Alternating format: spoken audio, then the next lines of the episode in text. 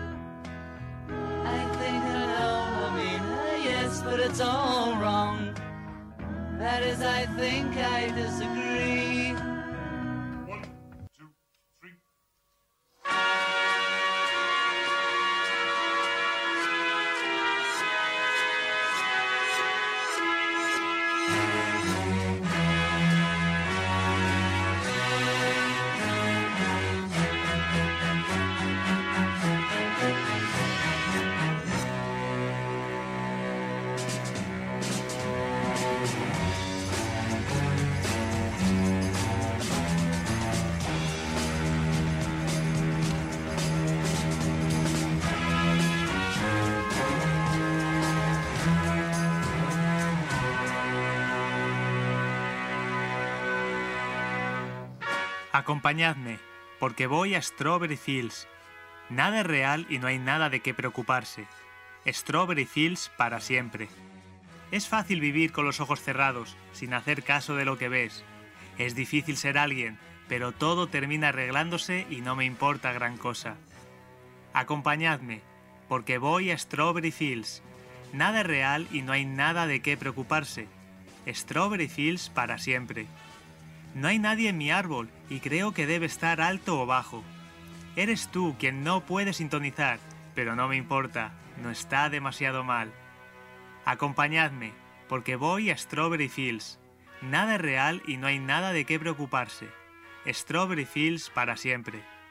Siempre, no en algunas ocasiones creo que soy yo, pero sé cuando se trata de un sueño. Supongo que lo sé y que quiero decir un sí, pero todo está equivocado. Por lo menos, creo que no estoy de acuerdo. Acompañadme, porque voy a Strawberry Fields. Nada es real y no hay nada de qué preocuparse. Strawberry Fields para siempre.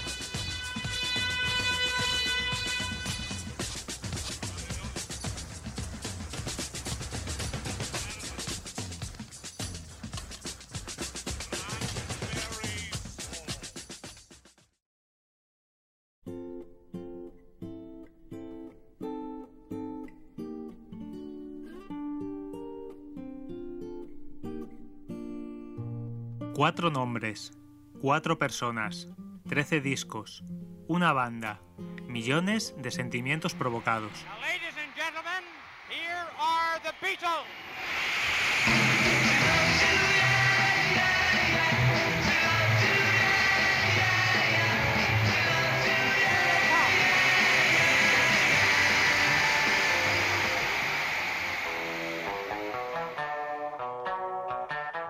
Reconocidos como la banda más exitosa de la historia de la música, llegaron a ser percibidos como la encarnación de los ideales progresistas, extendiendo su influencia en las revoluciones sociales y culturales de la década de los 60.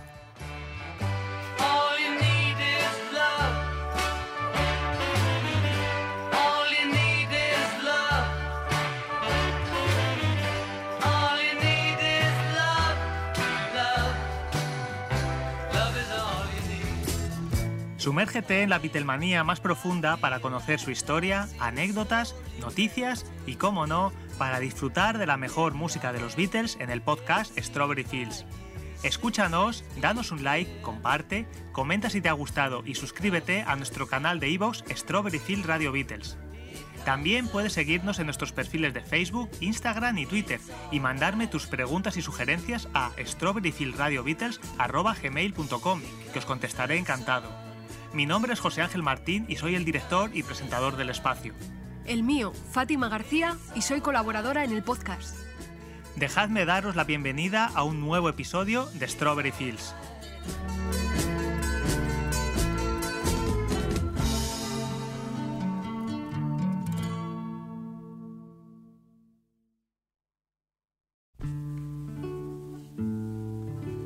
Love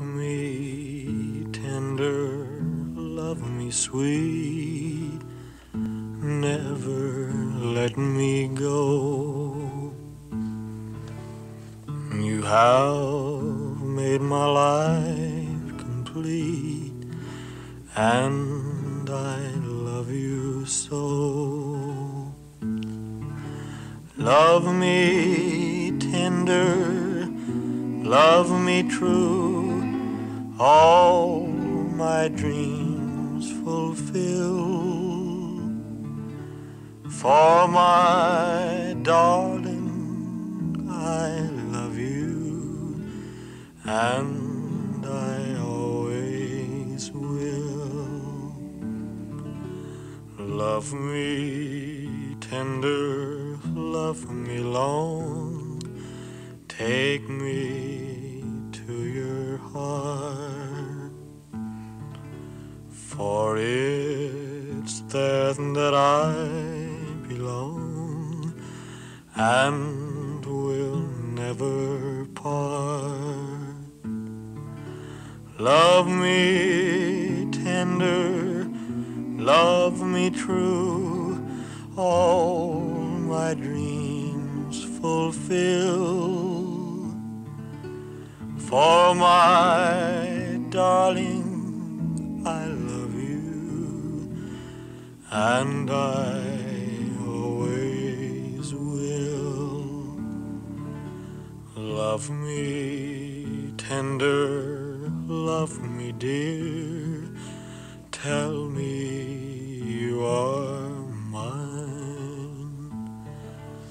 I'll be yours through all the years till the end of time.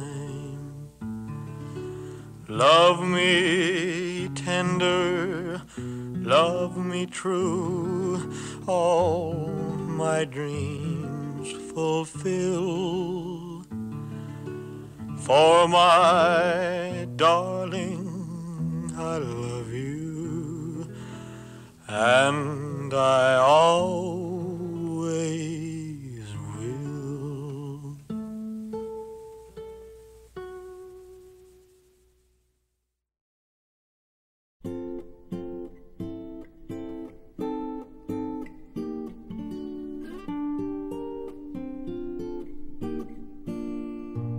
En el anterior programa despedíamos la sección La Memoria con el fallecimiento de Stuart Sutcliffe el 10 de abril de 1962 a causa de un derrame cerebral y con los Beatles a punto de partir nuevamente hacia Hamburgo. Y hoy comenzaremos en el día 11 de abril de ese año, cuando el grupo, con la excepción de Josh Harrison, que aún no estaba recuperado de su enfermedad, voló hacia la ciudad alemana. En el aeropuerto les estaban esperando Astrid Kischer y Klaus Bormann, que fueron los encargados de comunicar a John, Paul y Pete que Stuart había fallecido el día antes.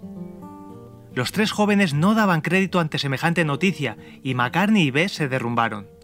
John permanecía impasible, evitando mostrar ante el resto cualquier resquicio de sentimientos de dolor o debilidad, e incluso empezaría a reírse de manera histérica e incontrolada, lo cual parecía ser una reacción bastante típica de John ante situaciones trágicas, tal y como le sucediera con la muerte de su tío George o en el funeral de su madre.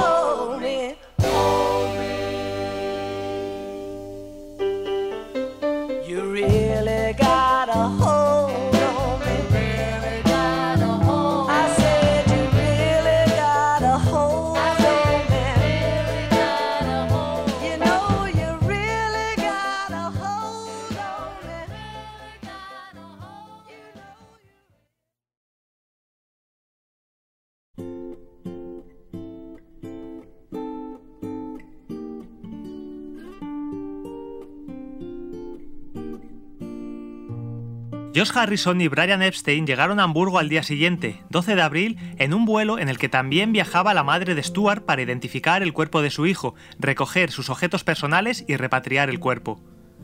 En el número del Mercy Beat del 19 de abril, Bill Harry escribió un artículo titulado Goodbye Stu, en memoria del caído ex bajista de los Beatles.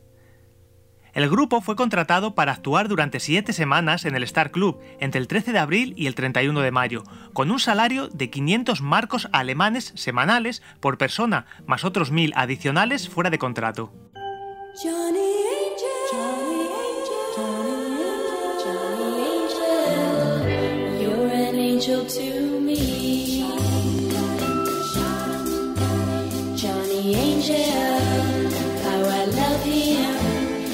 Got something that I can't resist, but he doesn't even know that I exist. Johnny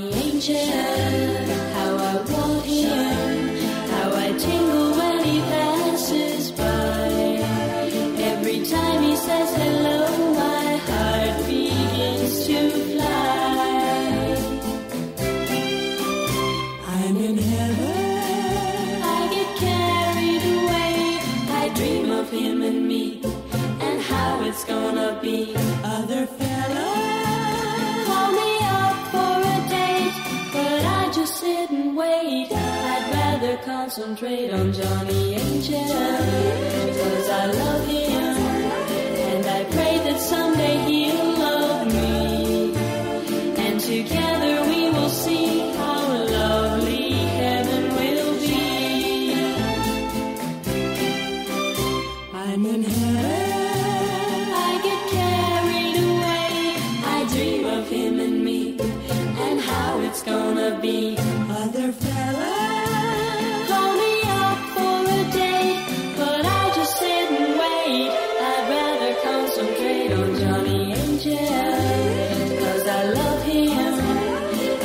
and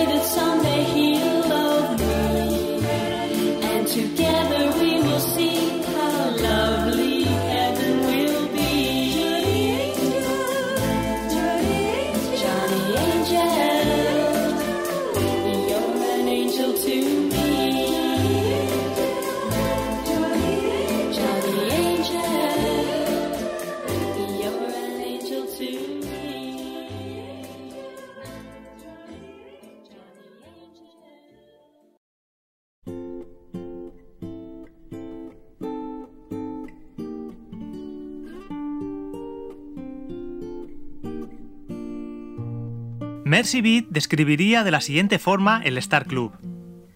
Hay dos barras, un mostrador de refrescos y un pequeño, entre comillas, reservado, situado en el anfiteatro. Entre la planta y la galería se ha dispuesto un techo enrejado suspendido del que cuelgan atractivos focos que dan al club un clima apasionante e íntimo. Brian Epstein regresó a Liverpool después de la primera actuación en el Star Club y los Beatles se sintieron liberados al no contar con la presencia de su manager. Tanto es así que volverían a vestirse con sus galas más informales para mostrar su lado más salvaje sobre el escenario ante el público alemán, que realmente era lo que esperaba ver. Tras la muerte de Stu, John agudizó más esos rasgos salvajes, bebiendo como si no hubiera un mañana, consumiendo preluding de forma compulsiva y desafiando a todo aquel que se cruzase en su camino.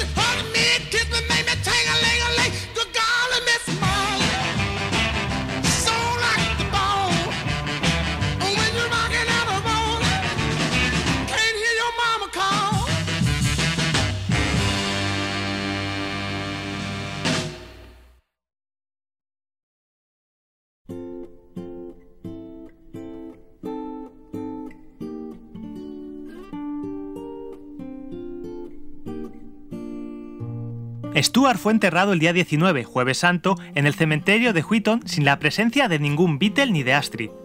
La vida continuaba y al día siguiente, 20 de abril, los Beatles disfrutaron de su única jornada de descanso durante esta estancia en Hamburgo, ya que el club cerró sus puertas al ser Viernes Santo.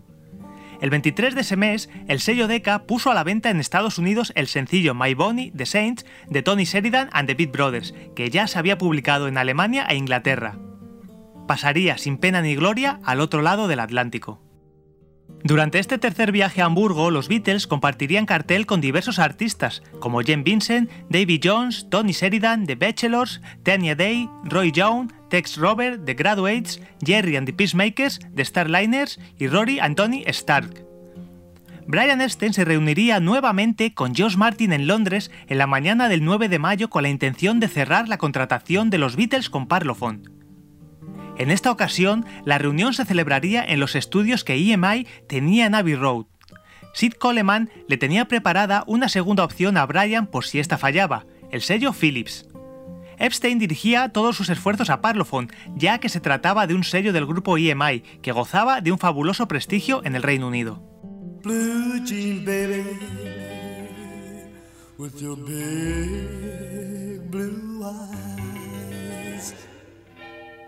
Don't want you looking at other guys. Got to make you give me one more chance.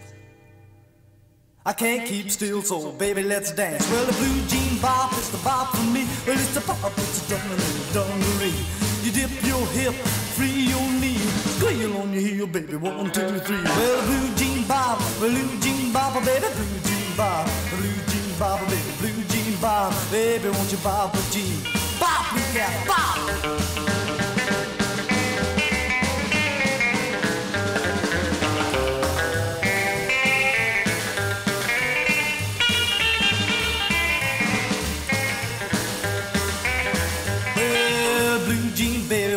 bop with you, well, my heart starts a hopping like a, a kangaroo. My feet do things they never done before. Well, the blue jean baby, give me more, more, more. Well, blue jean bop, blue jean bop, oh, baby, blue jean bop, blue jean bop, oh, baby, blue jean bop, baby, won't you bop a jean? It again, blue cat, go!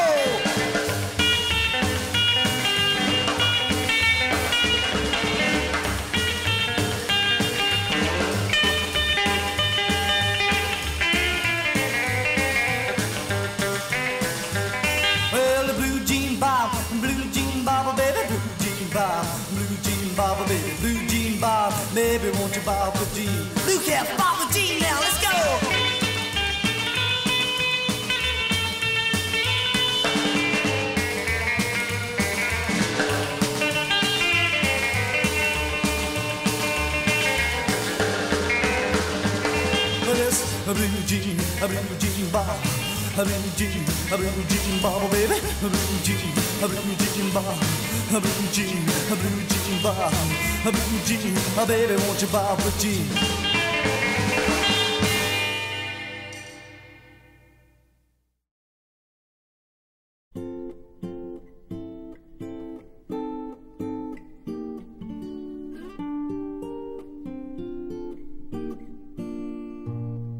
Aquel día, Martin no aseguró a Epstein que fuera a contratar a los Beatles, pero sí les citó para una sesión de prueba y grabación con fecha fijada el 6 de junio de 1962. Le aseguró que en las próximas semanas dejaría toda la documentación legal preparada para que, si el grupo le convencía ese día, firmar el contrato a continuación. Brian abandonó los estudios con la convicción de que al fin lo había conseguido, que había logrado que los Beatles firmaran con Parlophone. Posiblemente era tal su grado de emoción que no se le pasaba por la cabeza que la pesadilla ocurrida con Decca unos meses antes se pudiera repetir. Sin tiempo que perder, se dirigió a una oficina de correos para llamar a sus padres y enviar dos telegramas. El primero iba dirigido a los Beatles en Hamburgo. Felicidades chicos, EMI solicita sesión de grabación. Por favor, ensayad material nuevo. El segundo era para Bill Harry, de la revista Mercy Beat. He conseguido un contrato para que los Beatles graben para EMI en el sello Parlophone. Primera fecha de grabación fijada para el 6 de junio. Concluimos aquí la sección La Memoria del día de hoy.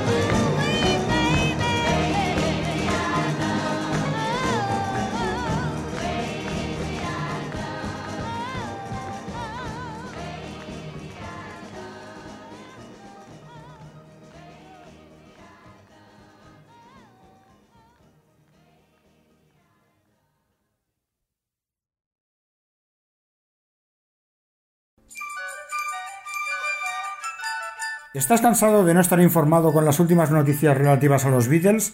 Ya tienes la solución. Suscríbete al Submarigro. Cuatro números al año. Noticias, novedades, entrevistas, artículos exclusivos y mucho más. Regalos, sorteos, carnet de socio, encuentros. El Submarigro es tu revista. Y por solo 25 euros al año. Suscribirse es fácil. Envía un email a elsubmarigrok.hotmail.com y recibe tu regalo de bienvenida. Beatles Forever.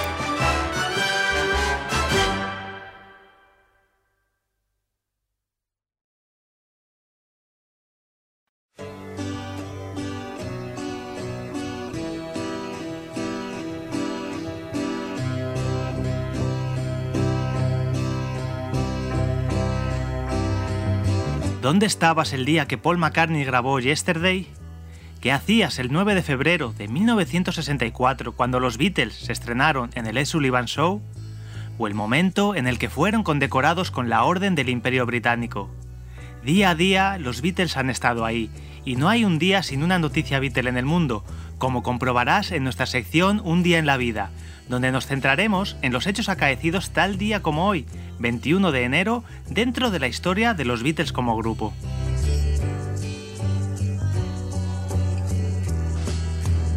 En 1961, actuaciones en el Ladon Hall de Seaford y en el Aintree Institute de Liverpool. En 1962, actuación en el Casbah Coffee Club.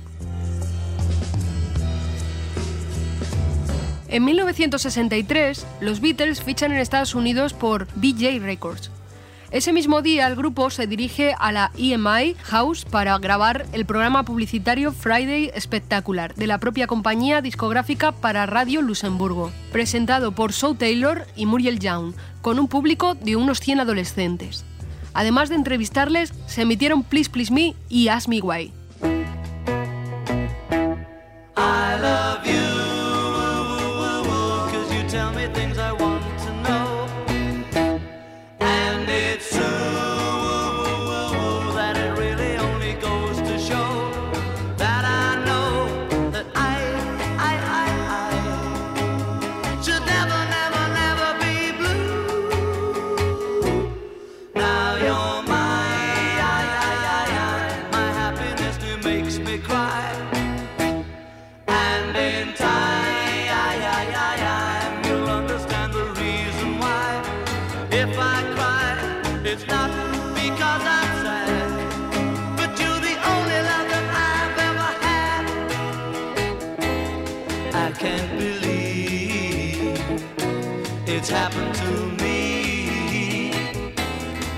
Can't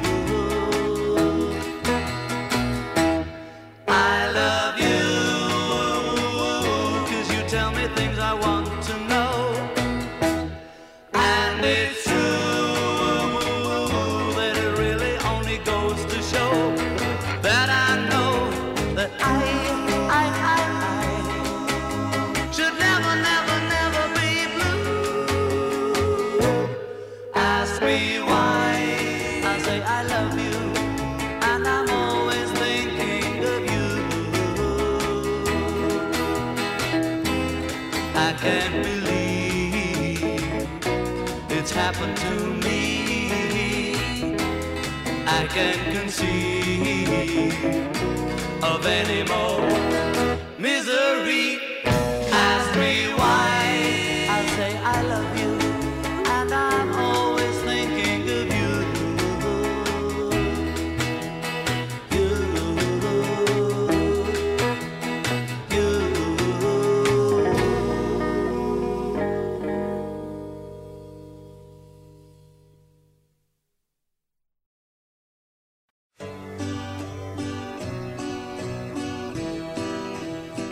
1966, George Harrison se casó con Patty Boyd en la oficina del registro de Leaderhead y Iser, en Surrey. Paul McCartney y Brian Epstein actuaron como padrinos. Después se celebró una fiesta en Kinfaus, residencia de George en Iser. En 1967, Paul asistió a una fiesta que Julie Felix daba en su piso de Old Chart Street, Chelsea. Ese mismo día, George dio a Donovan la primera lección de sitar. Y en 1969, David Wigg entrevistó a Ringo Starr para el programa Scene and Hair de Radio One de la BBC.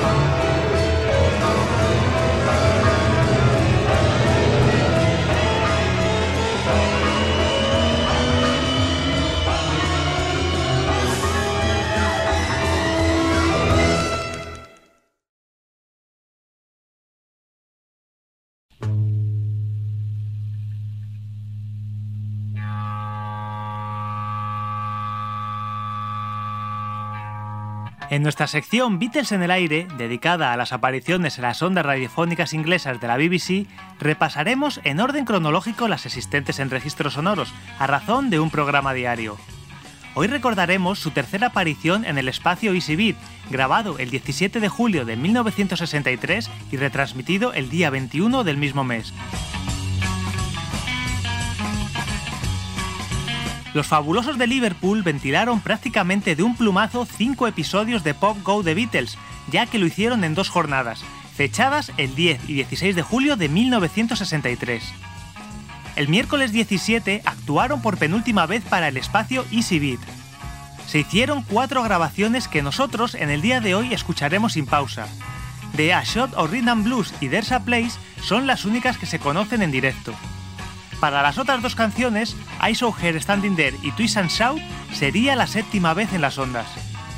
En esta última hay un pequeño detalle que la hace diferente, y es que al entrar en la segunda parte, John Lennon lo hace con la frase Well working on out, boys, que bien puede traducirse como soltémonos chicos, una manera muy sutil con la que Lennon infunde ánimos en directo, demostrando que es el líder del grupo.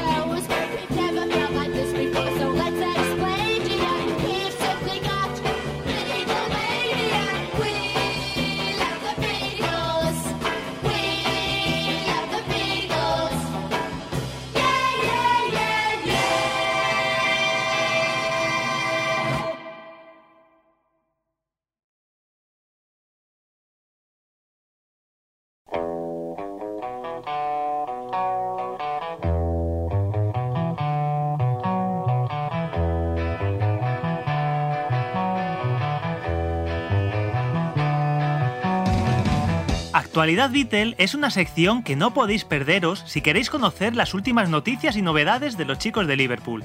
A continuación os las contamos. Giles Martin, hijo del legendario productor George Martin, compartió un vídeo en las redes sociales en el que su padre le cuenta a su nieta por qué decidió darle una oportunidad a los cuatro de Liverpool. En el registro fílmico se ve como en menos de dos minutos Martin le relata a su nieta por qué quiso conocer a los Beatles y qué vio en ellos para contratarlos y producirlos. Eran buenos, no eran excelentes, pero decían cosas interesantes y eran el tipo de personas con las que querías estar.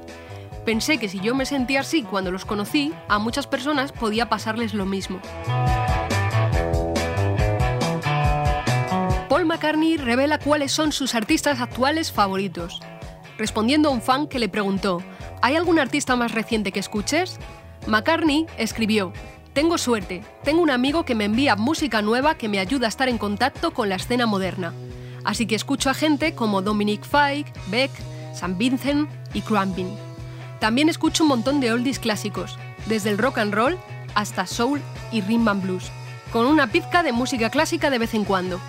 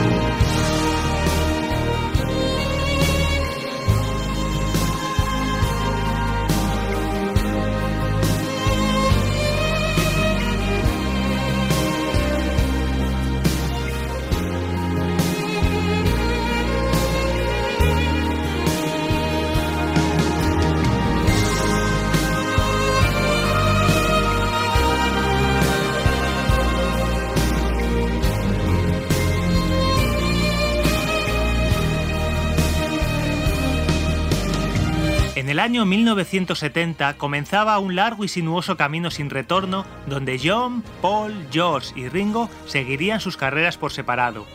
Esta será la última entrega de nuestra sección Los Beatles después de los Beatles. Ringorama de Ringo Starr fue publicado en marzo de 2003. El disco estuvo precedido por el lanzamiento de Never Without You, canción de homenaje a Josh Harrison después del fallecimiento de este en noviembre de 2001. A pesar de obtener buenas reseñas de la crítica musical, Ringorama no entró en la lista británica UK Album Chart, mientras que en los Estados Unidos alcanzó tan solo el puesto 113 de la lista estadounidense Billboard 200 y el 6 en la lista Top Independent Albums. La segunda pista del disco fue Missouri Loves Company, un juego de palabras con Misery Loves Company, que fue compuesta poco tiempo después de que Dean Gracal pensase en el título del tema. La canción incluyó un solo de guitarra de David Gilmour.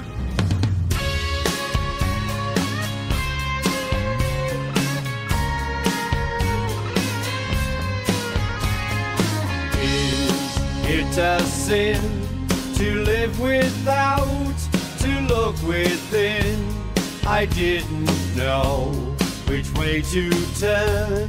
She had to go, and so I've learned. And now forever and a day, I will wait in that show me stay. Yes, Virginia, there's a world to see, but without you, where can it be? Going to Kansas City, but that's just me on a Greyhound bus from Tennessee. No need to worry, I ain't in no hurry. Missouri loves company. Down East Country Lane, I leave behind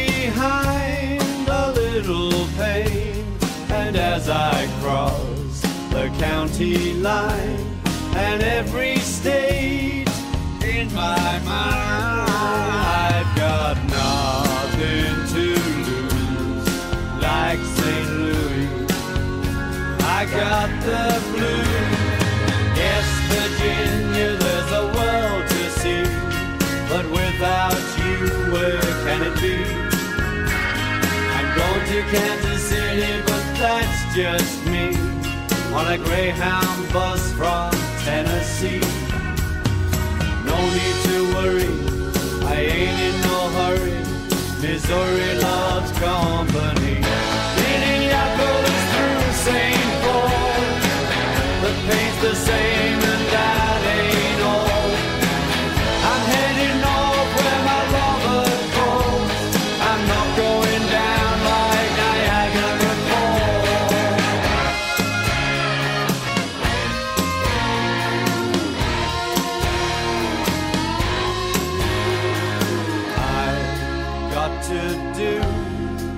best for me. That's finding you. I'll travel on, near or far, till I find the place you are.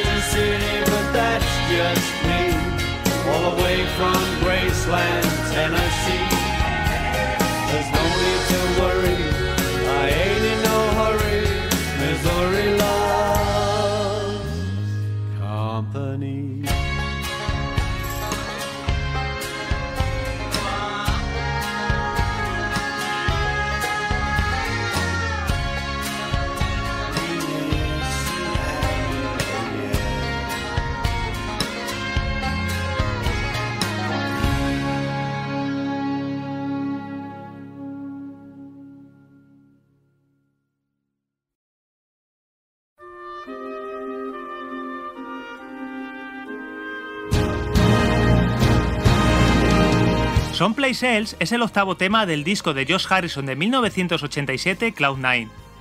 La canción fue compuesta por George y grabada en los estudios de su casa en Friar Park, en Inglaterra, bajo la producción de Jeff Lynne y el propio Harrison, en sesiones desde el 5 de enero de 1987 hasta agosto de ese mismo año. El tema ya era conocido por los fans de George, ya que había sido publicado con una versión algo diferente en la banda sonora de la película Shanghai Surprise, protagonizada por Madonna y Sean Penn y producida por la compañía de George, Handmade Films, en 1986. Si bien esta canción no fue considerada para lanzarla como single, goza de una amplia aceptación dentro de los seguidores de George Harrison.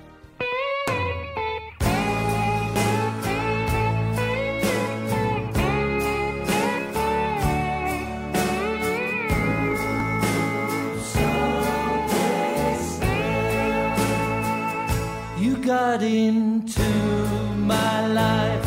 I don't know how you found me, but you did. It stopped me heading someplace else. Took me a while to say, wish you belonged to me. But now I'm sad like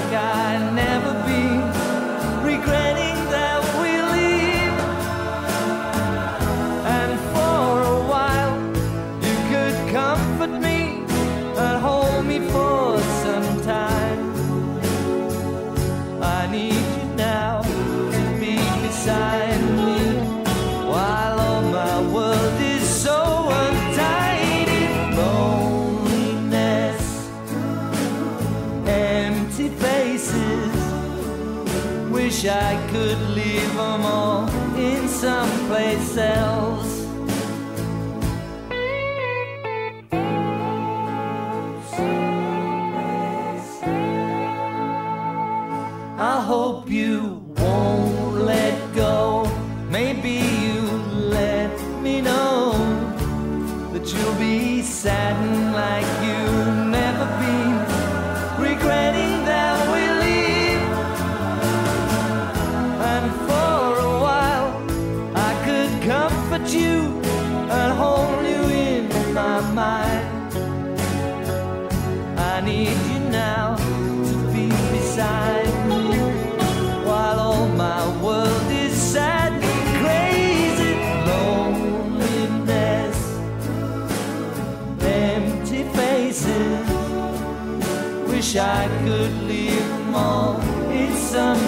Someplace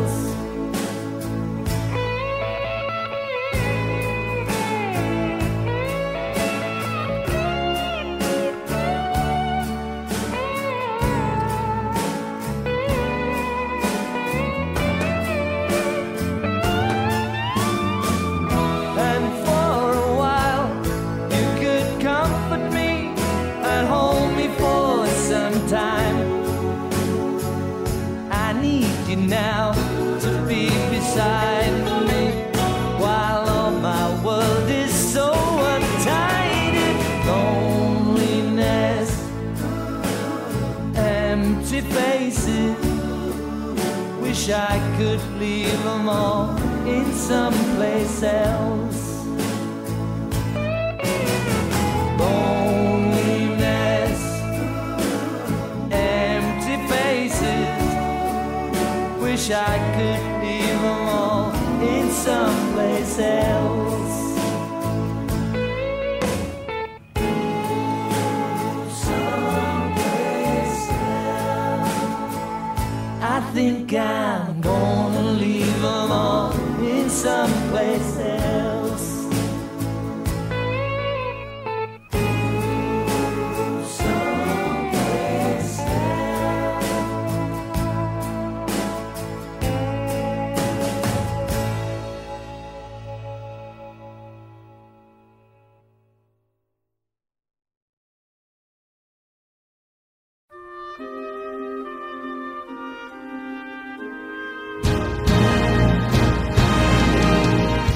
de Paul McCartney se publicó en el álbum de estudio con el mismo nombre en el año 2013.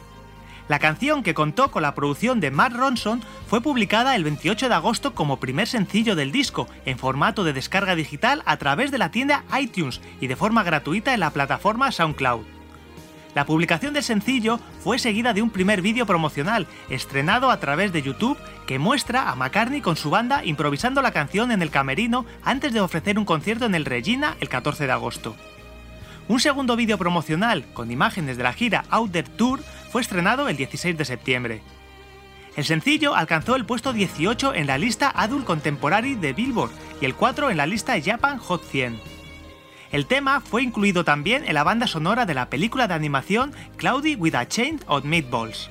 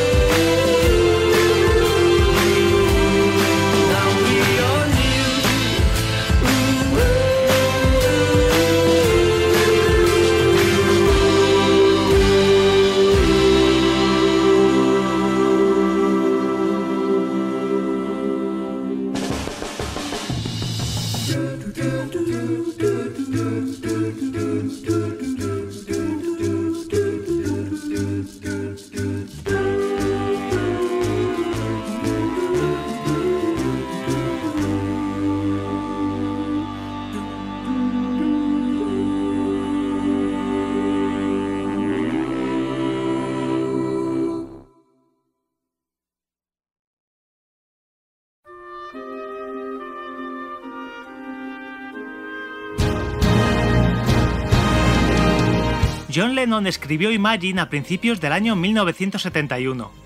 Si bien el sello discográfico Apple Records distribuyó la canción a partir de octubre de ese año en Estados Unidos, esta no estuvo disponible en el Reino Unido hasta 1975. Se trata de una balada de piano del género soft rock, cuya letra hace alusión a una variedad de conceptos, aunque primordialmente promueve la idea de que todos somos una nación, un mundo y una sociedad.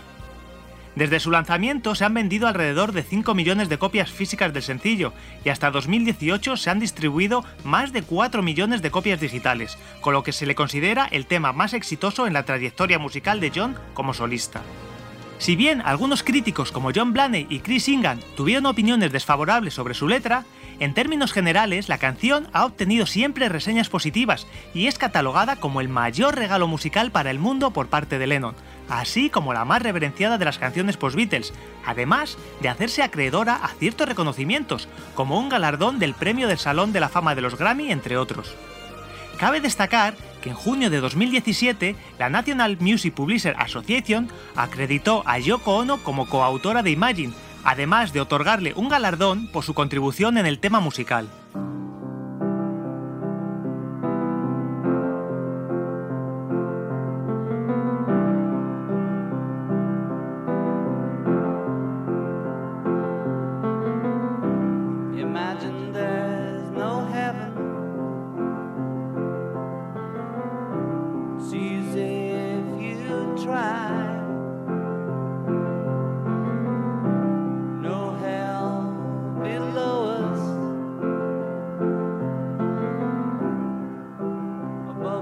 Only sky.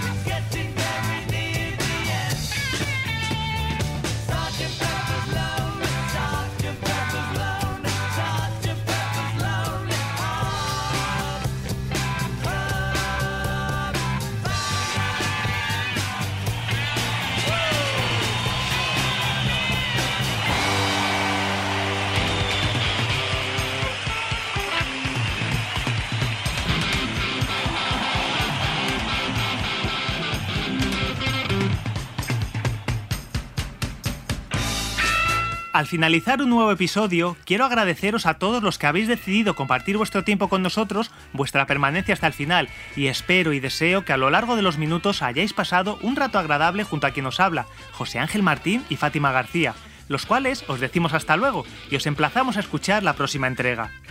Como siempre, no puedo olvidarme en mis agradecimientos de John, Paul, Josh y Ringo, que son mis verdaderos motores para la realización de todo esto y sin los cuales nada de lo sucedido hoy hubiera sido posible.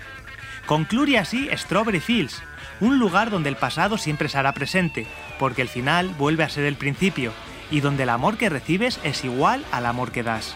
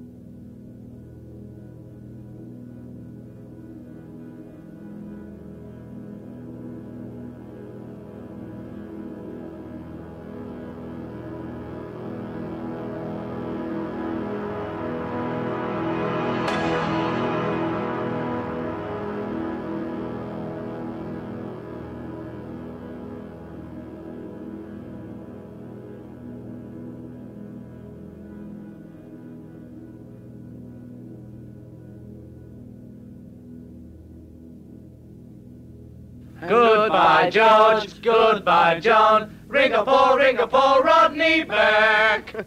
Thank you very much. Bye bye.